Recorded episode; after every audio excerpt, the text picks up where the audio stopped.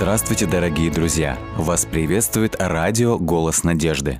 Нам не всегда бывает понятно, почему все происходит именно так, а не иначе. Но в жизни наступает момент, когда мы осознаем, что сами уже бессильны что-либо изменить. Тогда мы начинаем молиться, задаем Богу вопросы и ждем ответа. И Он отвечает. Как Бог ответил на молитву нашего героя, мы сегодня узнаем. Виктор Михайлович, здравствуйте. Здравствуйте. Я очень рада, что вы пришли к нам, что согласились поделиться своей историей. Расскажите, пожалуйста, как Бог нашел вас? Ну, во-первых, я хотел бы вас поблагодарить за то, что вы меня пригласили, потому что для меня очень важно поделиться своей историей, своими отношениями с Богом, думая, что это будет полезно очень многим людям послушать, тем людям, которые тоже как-то вот идут вот по жизни с верой в Бога, ощущая Его присутствие в своей жизни.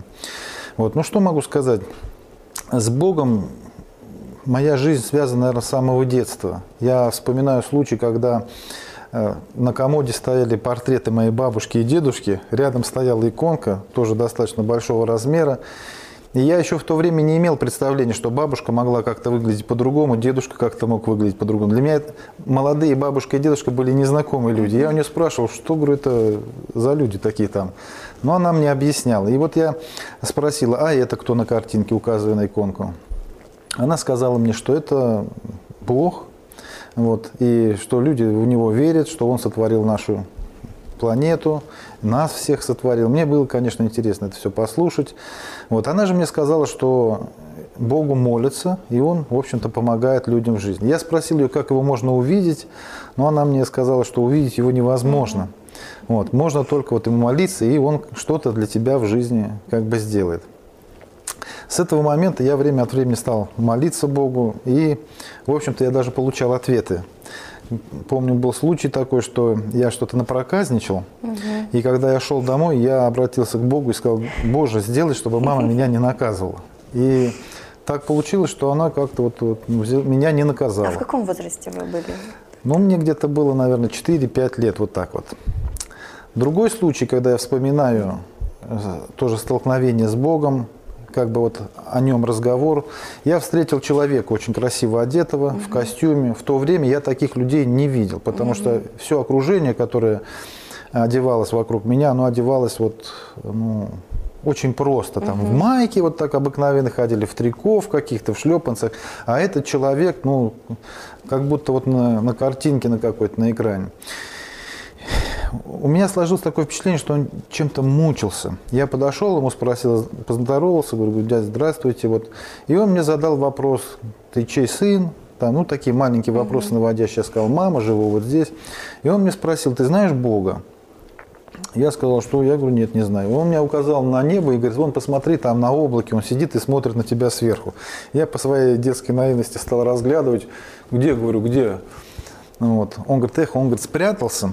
Ну, говорит, ты почаще смотри на небо, и, говорит, однажды ты его увидишь. Я обрадованный побежал рассказать об этом случае маме. Мама, конечно, у меня испугалась, какой-то дядя. Вот. Сказала, чтобы с ним больше не общаться, но мне было интересно, я побежал его найти заново, и уже его не было. Вот э, такие вот случаи, таких случаев в моей жизни было очень много. Были случаи, я как-то тонул и чудесным образом выплыл там. Вот, я помню, падал вниз головой, летел на кучу там железок таких острых, и почему-то как-то в воздухе перевернулся, приземлился очень мягко. Э, ничего со мной не произошло. В то время я думал, что это случайности, но угу. впоследствии я понял, что вот Бог меня вот таким вот образом все время оберегал. С годами я как-то вот ну, забыл о Боге. Одним, наверное, из случаев, почему я э, больше перестал обращаться к Богу, в молитве. Это был случай, когда я вновь шел, должен был наказан, наказанным быть мамой. И я опять молился Богу, чтобы он не наказал, ну, чтобы мама меня не наказала. Но она меня наказала. И наказала меня почему? Потому что уже это неоднократно она меня не наказывала, а я повторял свои э, действия в безнаказанности. И в итоге вот наказание свершилось. Я почему-то подумал, что Бога нет. Хотя вот его присутствие все равно ощущалось. То есть я не мог понимать, что это вот был именно Бог. Я помню случай, что я с Нелли Сергеевной, э, значит, учительницей по математике, поругался немножко, и она меня выгнала из класса. Она сказала, что вот сейчас мы будем делать там то, то. Я сказал, я не буду. Она сказала, Виктор, я знаю тебя, ты сейчас портачишься немножко, а потом все-таки возьмешь и сделаешь. Я сказал, нет, я говорю, вот теперь вот после ваших слов точно не буду. Она сказала, вон из класса. И я горделиво пошел, и вдруг когда спускаясь по лестнице и думаю, что вот я сейчас буду делать, я вдруг почувствовал, откуда-то вот взялось такое, ты что наделал? Ты что наделал? Ну-ка быстро возвращайся, иди, извинись.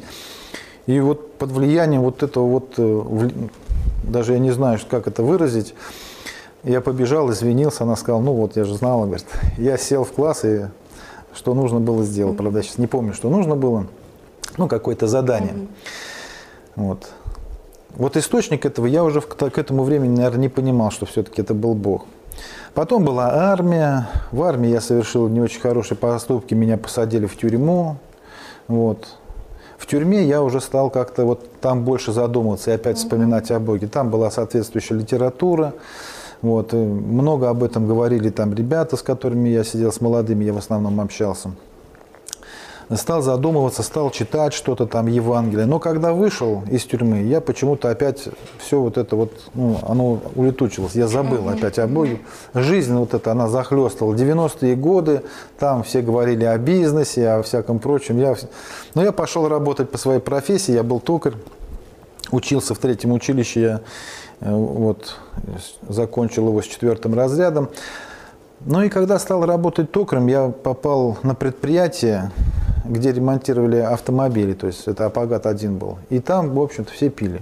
И я тоже стал выпивать, и к своему как-то даже неожиданному такому, что ли, я спился, в общем, очень быстро. Я не мог контролировать алкоголь. Хотя мне казалось, что, в общем-то, я это могу делать. Но мне все говорили вокруг, посмотри, во что ты превращаешься. Я не обращал на это внимания. Мне всегда казалось, что в любой момент я могу просто прекратить. Но делаю это просто потому, что мне это нравится угу, делать. И вот однажды был случай, когда я накричал на главного инженера.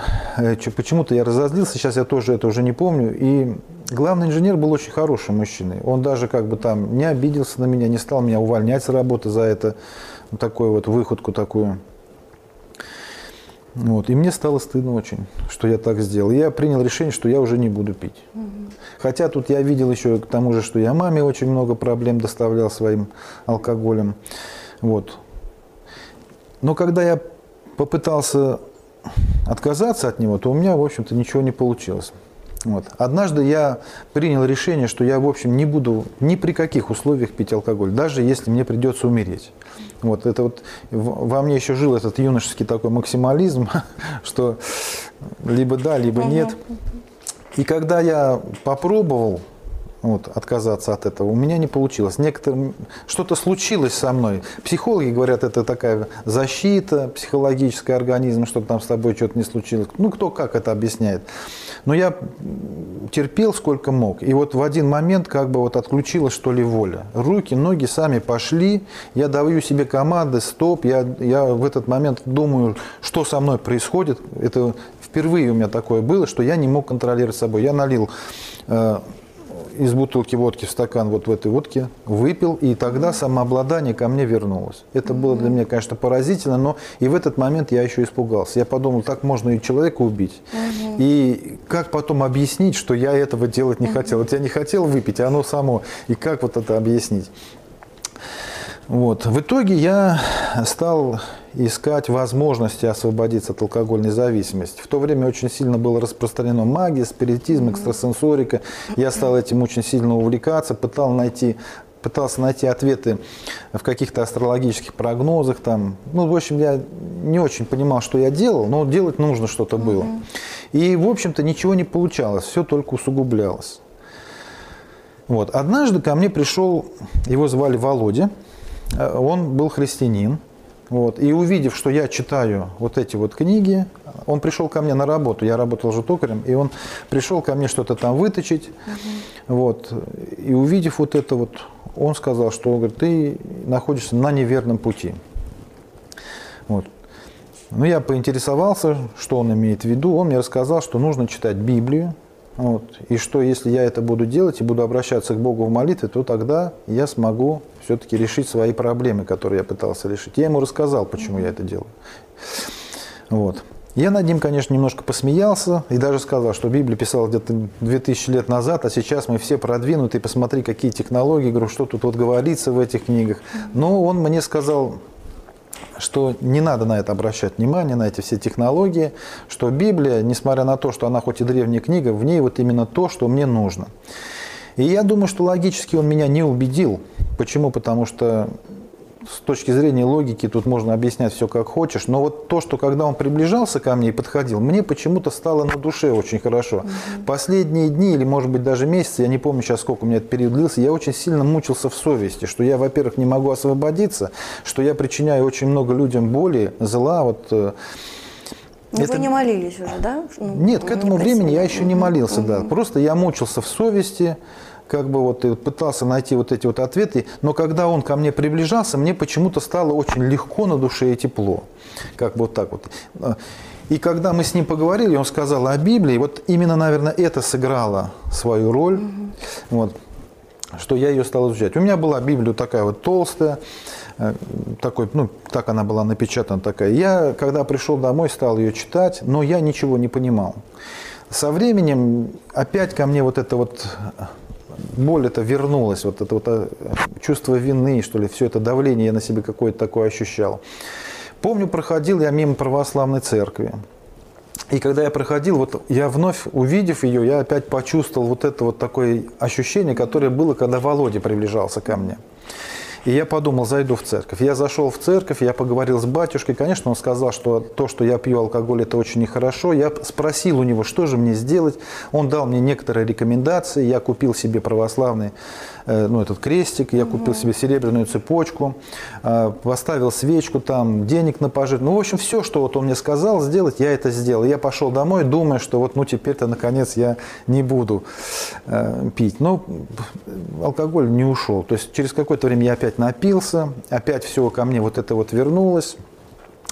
Но я уже к этому времени молился. Я просил Бога о том, чтобы Он каким-то образом мне помог. Потом опять пришел вот этот Володя с ковчега спасения, опять что-то ему нужно было выточить. Я ему рассказал, что э, я делал. Ну, он мне сказал, что нужно больше обращать внимание не на церковь, там, а на Библию, на Бога, к Нему больше обращаться. Вот. Я задумался в тот момент, что все-таки вот у нас есть православная церковь, испокон веков наша русская. Я узнал, что Володя, он с какого-то ковчега спасения, церковь какая-то, другого направления. Он сказал, что он протестант. В этот момент я вспомнил о мусульманах, я вспомнил о буддистах, потому что я читал уже эти книги. Они там как-то вот с экстрасенсорикой, вот с этим угу. всем, вот оно то у меня там было в этом кругу. Вот. И задумался, так много направлений, и, в общем-то, все люди верующие, но мне нужно решение проблемы. То есть вот так вот по вере можно было бы, конечно, к своей традиционной. Но я все, что я там сделал, оно как бы не принесло мне освобождения.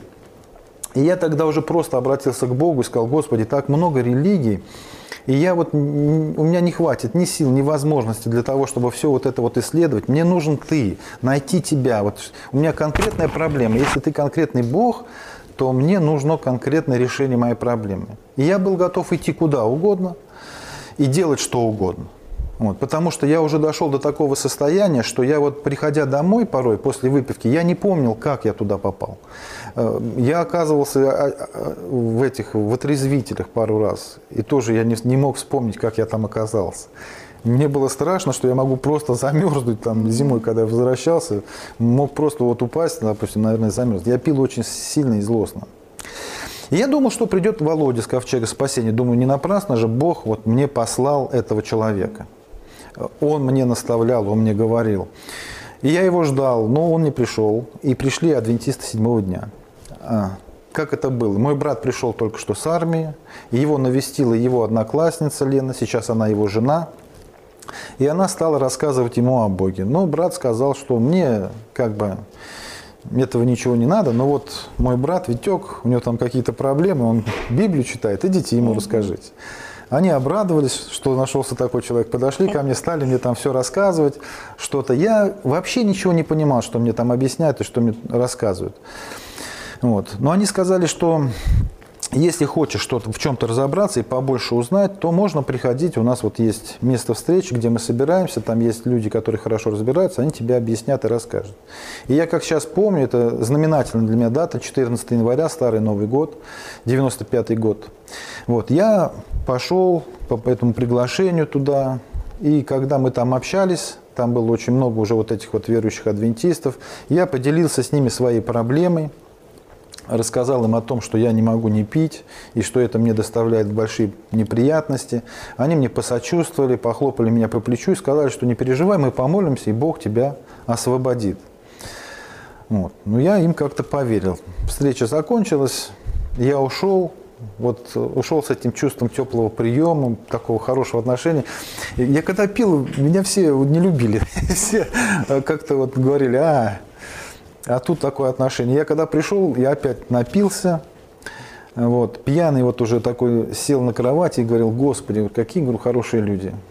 Так вот отнеслись ко мне. И говорю, вот, я говорю, хотел бы быть с ними, но как я буду с ними, если я вот ну, выпиваю? Я не могу. Если что-то можешь, говорю, сделай. Вот это вот чувство присутствия какого-то Божьего, вот оно сопровождало все вот эти вот события. Это трудно объяснить. Это, наверное, когда человек почувствует, угу. вот он только тогда поймет, что я вот говорю. Если не было этого осознания, то вряд ли. И я вот в таком состоянии уснул. И когда я проснулся, то у меня не было похмельных синдромов. Обычно у меня очень сильно раскалывалась голова, вот, и я вообще плохо себя чувствовал, а тут я чувствовал себя, ну, нормально, вообще хорошо чувствовал себя. И я подумал про себя, думаю, может быть, похмелиться, что ли, как обычно. На столе стояла бутылка водки, салат, рюмка. Это было для тех людей, которые э, Старый Новый год отмечали, но по каким-то причинам не ушли домой, а остались угу. до утра. И вот чтобы им привести себя в нормальное состояние, угу. нужно было похмелиться. Угу. Но мне уже не надо было, у меня не было вот этого вот похмельного синдрома, как я уже сказал. А желание? И желания не было. Да, желание. Вот пропала тяга. Угу. Вот когда я боролся и пытался освободиться от алкогольной зависимости, что-то заставляло меня вот идти выпить. Даже несмотря на то, что я не хотел. То есть желания не было у меня выпить, угу. но была тяга. А тут вот этой тяги нет. Но я по привычке подумал, что ли, похмелиться как-то, вот, что ли. А мне приходят мысли такие настойчивые, как будто вот они не мои. Если ты сейчас выпьешь, ты опять станешь алкоголиком. Зачем тебе это надо? И я принял решение с тех пор больше не пить. Вот 22 с половиной года уже, наверное, как я, не употреблял алкоголь совсем. И могу сказать, что я вот счастливый человек стал. Да. Не, потерял я ничего. Больше, наверное, приобрел. Когда я был Э, выпивал очень много, я не мог многое сделать. Ну что может, когда нет концентрации внимания? Сейчас я уже как-то обрел больший контроль над своей собственной жизнью. Я больше контролирую чем в то время. Вот. Ну, естественно, такое, что со мной произошло, убедило меня в том, что я иду в правильном направлении. Угу, угу. И я стал ходить в эту группу, потом я стал ходить в церковь, они пригласили меня в церковь угу. адвентистов седьмого дня. Там я уже познакомился ближе с Библией, там мне объяснили принципы жизни, принципы здорового образа жизни. Я стал интересоваться вопросами, как Библия смотрит на воспитание детей, на семейные отношения. В итоге вот узнав, вот получив эту информацию, я сегодня у меня уже есть прекрасная жена, мы очень хорошо ладим, у меня хорошие дети, хорошо учатся. Я уверен в том, что они не станут наркоманами. Э, я уверен в том, что они добьются какого-то успеха в жизни. Вот, потому что я вижу, как развивается. И даже сейчас вот ребята, которые ходят, курят, у меня Павлик 13 лет, я спрашиваю его, говорю, ну что, ты, говорю, пробовал? Он говорит, нет, пап, говорит, мне это не надо. Вот. Но не все так было просто, конечно. То есть, когда я пришел, у меня, я еще пришел вот с прошлыми представлениями о жизни, э, как-то с, с укоренившимися привычками. Я курил, я пил очень крепкий чай, потому что когда я сидел в тюрьме, я там привык пить чефир его называют. Угу. Вот. И это вещество, которое находится вот в этом чае, его называют, по-моему, я не помню точно, то ли тиин, то ли теофилин там, но оно тоже как-то вот вызывает привыкание. И когда я долгое время не пил чай, то есть я чувствовал себя очень плохо. Как только я выпью, то чувствовал себя хорошо. Дело дошло даже до того, что вот когда я с утра вставал, если я не покурю и не выпью стакан чая, то есть я вообще едва ноги передвигал. Я не знаю, что это за эффект. Там, может быть, медицина как-то это может объяснить. Но ощущение такое, что вот просто нет сил. Вообще как будто нет сил. Вот. Но в церкви вот за меня тоже там молились, и в итоге я где-то месяцев через 10 я бросил пить этот чай. Угу. С тех пор, как я туда стал ходить. Это придало надежду на то, что я и курить брошу. То есть все люди понимают, что курить вредно, но никто не может отказаться. Или мало, вернее, могут отказаться. Но с курением было трудно. 18 лет я продолжал ходить в церковь. Вот. Я, конечно, не мог быть, э, как бы сказать, участником во многих во многой деятельности, что они там делают. Вот, потому что они говорили, ну если Бог с тобой, почему же Он не освободит тебя от твоей вот зависимости? Да, сила Божья, она должна как-то проявляться. Можно просто ведь верить, а можно еще так, чтобы вот как, как-то он должен оказывать какое-то влияние. Если он не может тебя освободить от твоей зависимости, то как ты можешь говорить, что Бог с тобой? Вот эти вот терзания, конечно, переживания доставляли мне очень много хлопот.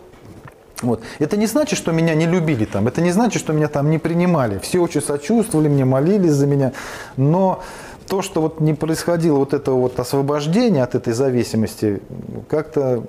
Тоже вас угнетало как-то? Да, и меня, и озадачило очень многих, потому угу. что многие помолишься, раз, и ну, смотришь, да, человек, да. да, перестал, а тут вот никак вот. И даже некоторые сомневались, что я искренен в том, что я стремлюсь освободиться от курения.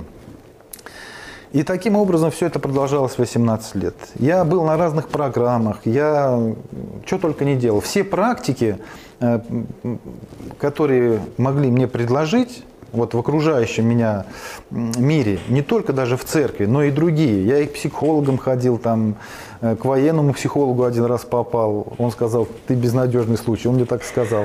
Он что-то мне задал несколько вопросов, я ответил, он сказал, ты безнадежный случай. Вот. Но я почему-то продолжал верить и надеяться, скорее всего, потому что мне больше ничего не оставалось. В итоге я пришел к такому вот уже разочарованию в самом себе, в своих собственных возможностях, силах, и уже ничего не оставалось, что я мог сделать, что я уже как бы был готов сдаться. То есть, вспоминая то, как я рьяно боролся в начале своего христианского пути с этой привычкой, и сравнивая то, какие усилия я прикладывал уже спустя 18 лет, я понимал, что шансов у меня уже бросить курить нет. И вот произошел интересный случай в моей жизни. Я как-то стоял, курил, это была либо среда, либо четверг, вот у меня вот эти два дня крутятся. И мне как бы вот моими мыслями, что ли, кто-то говорит, вот так вот настойчиво управляет ими и говорит, ты понимаешь, что ты никогда не бросишь курить? И я вот уже как бы согласился с, с этим вопросом и, и уже совсем сдался. Я сказал, да, я понимаю, что я уже никогда курить не брошу. Тогда мне вот это вот настойчиво вот эти вот мысли опять спрашивают, как бы второй вопрос задают. Ты понимаешь, что ты уже никогда не попадешь в Царство Небесное? Я, конечно, понимал, что вот человек, который... Бог дал тебе жизнь, Бог дал тебе здоровье, а ты, когда его сам губишь, угу. какой-то злостной привычкой, разрушаешь в себе, там, за, за, засоряешь легкие, после этого трудно дышать, нехватка кислорода, мозг уже не может так хорошо работать. Это я начитался и узнал это в своих попытках бросить курить, я угу. кучу литературы перелопатил. Да. То есть такого человека Бог как может взять на небо? Когда тебе дали жизнь, а ты сам ее разрушаешь. Такой человек, Библия говорит, не может попасть в Царство Небесное. И я понимал, что я тоже не могу туда попасть. И я тоже как бы с этой мыслью согласился. А что еще оставалось делать? И тогда мне задается третий вопрос. Что же ты теперь будешь делать со своей жизнью, которая тебе дана? Вот это был самый, наверное, трудный, может быть, вопрос, хотя э, принятие решения было очень мгновенным достаточно. У меня как бы все вот в голове пронеслось. Вернуться к прошлой жизни, она меня уже не привлекала. У меня были дети, семья, я не хотел их терять, потому что я их очень любил. И в то же время я понимал, что если Бог сейчас оставит меня, кому я достанусь? Угу. Каким-то злым стихиям этого мира, что я опять может меня все вот вернуться, может все меня затянуть опять. Я понимал, что я могу потерять жену, я понимал, что могу потерять детей, не смогу оказывать доброго влияния на них. Но я принял решение э, внутри себя, что думаю, несмотря на то, что Царство Небесное как бы уже закрыто для меня, я все-таки постараюсь прожить эту жизнь ровно настолько хорошо, насколько мне это будет позволено. Я все-таки хотел оставить какой-то добрый след э, в сердце своих детей, семьи. Вот. И вот какой-то период времени я прожил вот с осознанием того, что Царство Небесное для меня уже закрыто. Так как вы, в итоге он ответил на вашу молитву?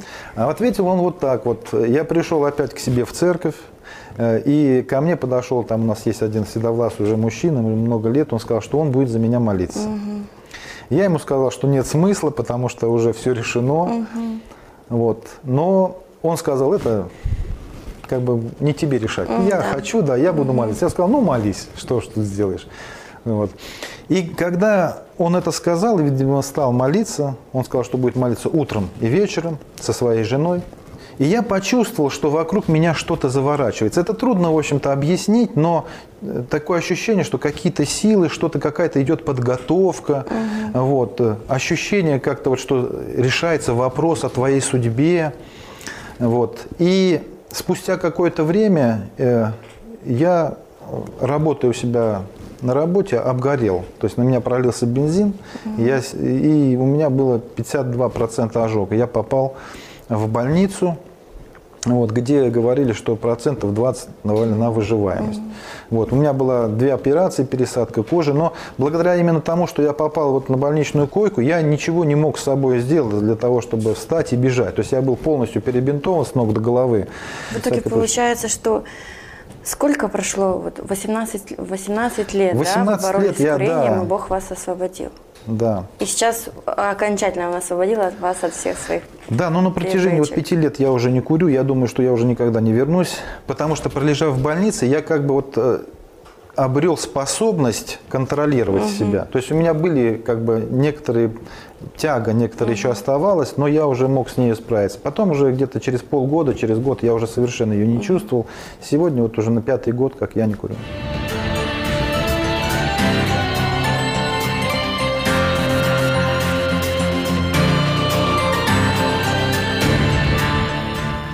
Дорогие друзья, вы можете оставить свои сообщения через WhatsApp и Viber по номеру плюс 7 915 688 7601 или позвонить нам на бесплатную линию, которая работает на территории Российской Федерации. Номер 8 800 100 ровно 1844. 8 800 100 ровно 1844.